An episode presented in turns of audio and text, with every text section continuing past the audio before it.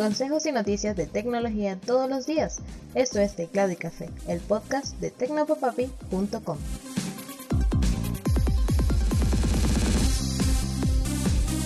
Hola, un saludote, espero que estés teniendo un excelente día. Soy Alexis y esto es Teclado y Café.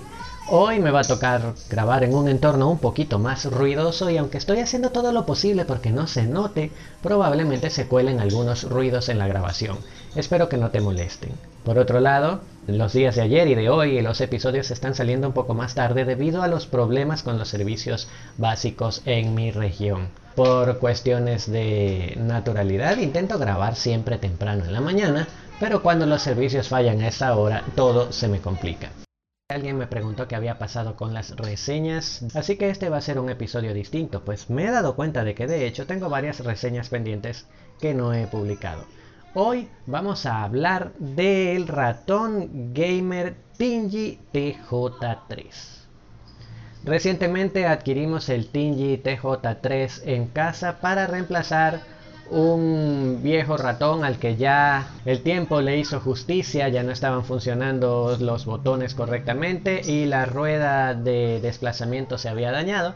Así que decidimos comprar uno gamer que para ciertas tareas como el diseño, que es muy importante en papeles a color, nos iba a servir la precisión adicional. Así pues, adquirimos este pequeño ratón, que es un ratón económico, no se puede negar, tiene un precio que oscila entre los 8 y los 10 dólares y quería compartir contigo cuál ha sido nuestra experiencia.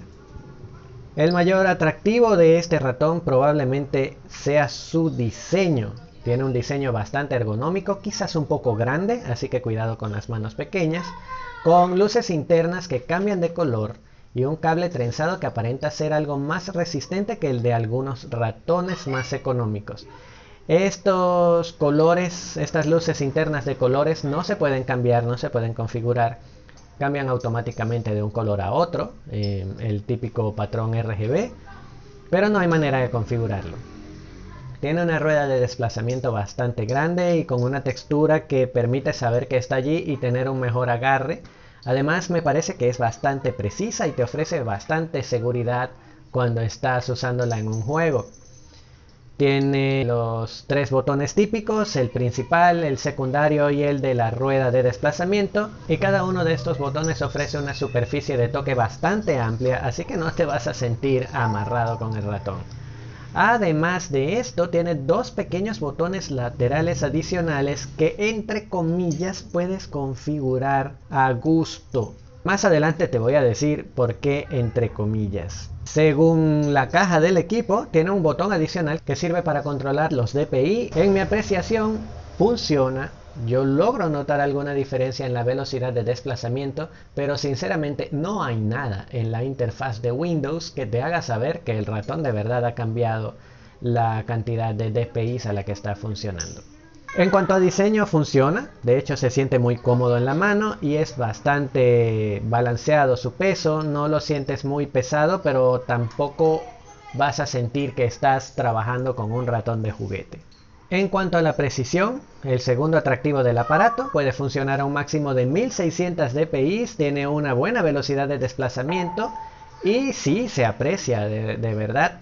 Sin embargo, tengo que decir que aunque se siente más rápido que un ratón tradicional, existe una pequeña diferencia en la distancia que recorre el puntero según cómo muevas el ratón. Si lo haces a una velocidad promedio o lenta, vas a notar un desplazamiento bastante fluido, pero si lo haces muy rápido, puede que se te quede corta la distancia del, recorrido, lo que podría ser un problema para juegos de disparos en primera persona como Battlefield, Call of Duty, Fortnite, en los que quizás notes que cuando tengas que reaccionar para atacar rápido a un enemigo que te intenta emboscar por la espalda, si haces muy rápido el movimiento de ratón, te vas a quedar corto. Es algo que hay que aprender a calcular.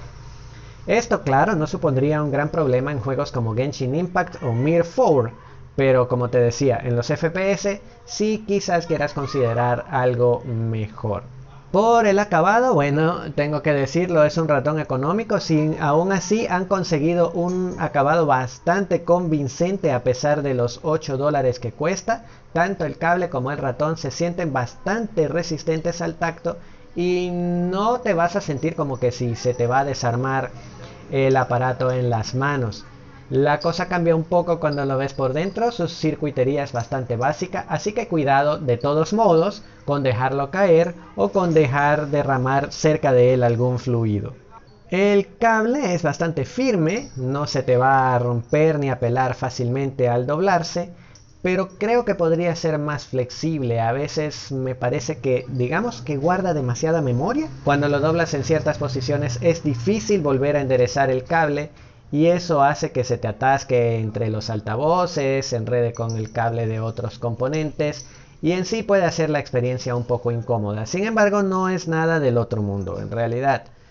En el aspecto de la personalización es donde veo que está la contra de este ratón, pero considerando el precio, tampoco hay mucho que exigir. El aspecto que más me molesta es el de no tener un software ni nada que nos permita configurar los botones adicionales. No hay forma, al menos directamente, a pesar de que en la caja asegura que sí. Creo que deberían haber resuelto por lo menos lo más mínimo en un software de personalización. No vale la pena tener esos botones allí si no se pueden configurar. De cualquier modo, te voy a dejar un enlace para que descargues Xmouse Button Control que te va a servir para sacarle el provecho a esos dos botones. Lo cierto es que configurar los botones no es algo realmente difícil, pero sí son pasos adicionales que se tienen que tomar que quizás no todo el mundo quiera hacer. Requiere invertir un esfuerzo, sobre todo porque se debe hacer por cada programa que utilices, pero bueno, es algo que hay que tener en cuenta según el precio. Y allí está, en mi opinión, el Tingy TJ3 es un ratón excelente para aquellas personas que están empezando a armar su equipo gamer y que se están iniciando en ese mundo. También para aquellos que desean armar un entorno de diseño gráfico, que trabajan con Illustrator, Inkscape o alguno de este tipo de programas y requieren la sensibilidad de un ratón de este tipo. Sin embargo, si eres un gamer profesional o estás aspirando a ese nivel, Quizás quieras apuntar a marcas más costosas, pero también más profesionales, como el caso de Razer, que quizás te den una mejor experiencia y un ratón con una mayor calidad y propiedades de personalización. Y con esto doy final al episodio, espero que te haya gustado y que te sea de utilidad para decidir. Recuerda que puedes encontrarme en las redes sociales como arroba tecnopapapi en Twitter y Facebook y arroba lexiel con H intercalada en Instagram. También puedes escribirme un correo electrónico con tus comentarios, dudas o sugerencias a hola.tecnopapapi.com donde con gusto te atenderé y responderé. Un super abrazo y hasta la próxima.